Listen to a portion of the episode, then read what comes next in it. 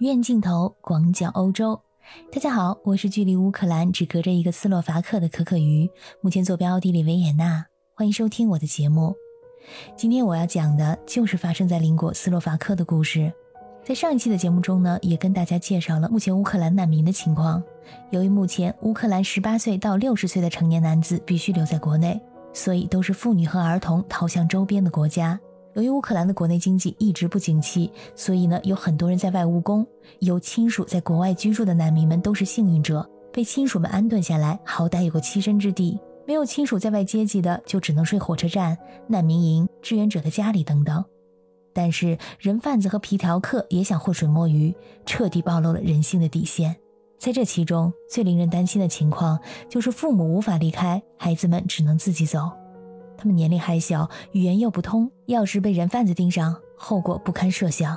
可能你会说，为什么不让孩子留在身边？这么小的孩子单独上路多么危险！如果有选择的话，哪个父母会让自己的孩子单独踏上如此危险的旅程呢？当然都是无奈之举。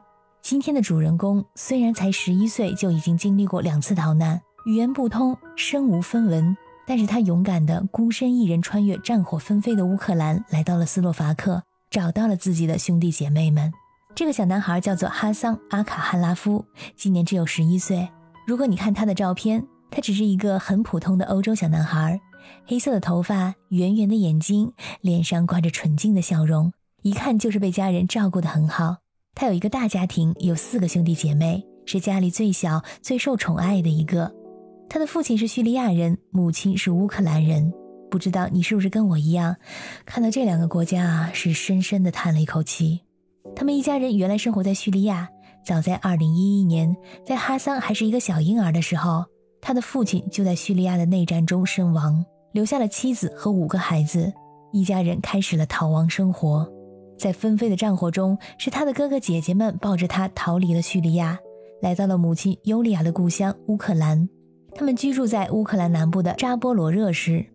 尤利亚是个要强的女人，虽然失去了丈夫，但是拼命的工作抚养五个孩子长大，而且把四个大孩子都送去了邻国斯洛伐克的首都布拉提斯拉瓦读书。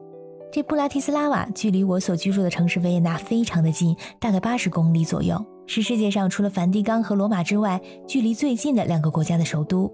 在疫情之前呢，我也是经常去斯洛伐克。这些年的经济呢发展也是挺不错的。我觉得尤利亚也是竭尽全力给他的孩子们提供他所能承担的最好的教育和生活。只有小儿子太小了，所以呢一直留在母亲的身边。按照哥哥姐姐的话来说，这个家里最受宠的男孩有点娇气，连泡茶都不会，很黏母亲。为了不想跟母亲分开，连夏令营都不想去。但是谁也没有想到，他们要面临第二次的逃难。他们所居住的城市扎波罗热市拥有欧洲最大的核电站，这座核电站为乌克兰提供百分之二十的电力。在三月三日的深夜，这座核电站在袭击中起火，一栋建筑物的三层楼被烧毁，所幸无人伤亡。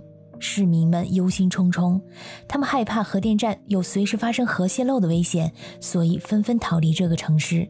尤利亚也是心急如焚，她不想让儿子继续待在这里。可让他进退两难的是，他还有一个年迈的老母亲需要照顾，而且老母亲身体有残疾，哪里都去不了。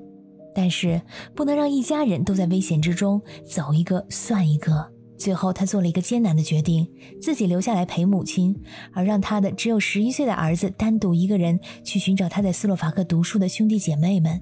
就这样，小哈桑背着他的红色的双肩包，带着他的护照，身上只带了一个塑料袋。里面装了水，还有一点食物，登上了西行的火车。在临行之前，尤利亚在他的手背上写下了哥哥的电话号码，再三叮嘱他过了边境线就找人帮忙打电话，让大哥来接他。他还把写着大哥电话的地址和小纸条塞到小儿子的腰间，再三叮嘱他不要丢失。这样，就算是手上的电话被不小心蹭掉了，还有小纸条上的信息。其实，在这里啊，我也想起了我自己的经历。那是我还在维也纳读大学的时候，当时呢，我爸有一次在德国出差，中间有一天的时间，他从慕尼黑来到维也纳来看我。我还记得他给我做了一顿很好吃的红烧猪脚。来的时候呢是有顺风车来维也纳，所以没什么问题。但是他回慕尼黑的话，要自己搭乘火车回去。他不会英语，更不会德语，我很担心他会坐过站，或者说下火车后找不到出租车。于是呢，我给他准备了很多的小纸条，一面写的是中文，另一面写的是英文和德文。比如说，我要去的是慕尼黑主火车站，背后呢用英语和德语写一遍。另一张纸条写的是，请帮我叫一辆出租车，我酒店的地址是哪里哪里哪里，背后也是用英语和德语写一遍。这样他看着中文就可以将背后的英文和德文指给旁边的路人看，让路人帮忙。我爸说他肯定没问题，一个大男人这点事儿还搞不定吗？但是他在火车上那一下午，我还是特别担心，就怕他坐过站。等他回到酒店后通知我说一切顺利，一张小纸条也没用上，我这才放下了心。所以，我完全能够理解尤利亚把语言不通的小儿子送上火车的心情。他的情况比我糟糕一万倍，孩子才十一岁，又是战火之中一片混乱，身边没有大人照料。但是这个情况不走又太危险，没有办法，剩下的只能交给命运了。小哈桑乘坐着拥挤不堪的火车，从扎波罗热先来到利沃夫，再来到靠近斯洛伐克的乌日霍罗德。车厢里有很多人说着他听不懂的语言，他很害怕。但是按照妈妈的嘱咐，在乌日霍罗德站下车之后，一路坐车一路走，终于走到了斯洛伐克的边境。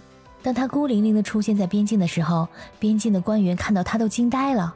虽然语言不通，但是小哈桑急忙把手上的电话给官员看，让他帮忙打电话给自己的哥哥。他被志愿者们围了起来，看起来并不很害怕，而是露出了可爱的笑容。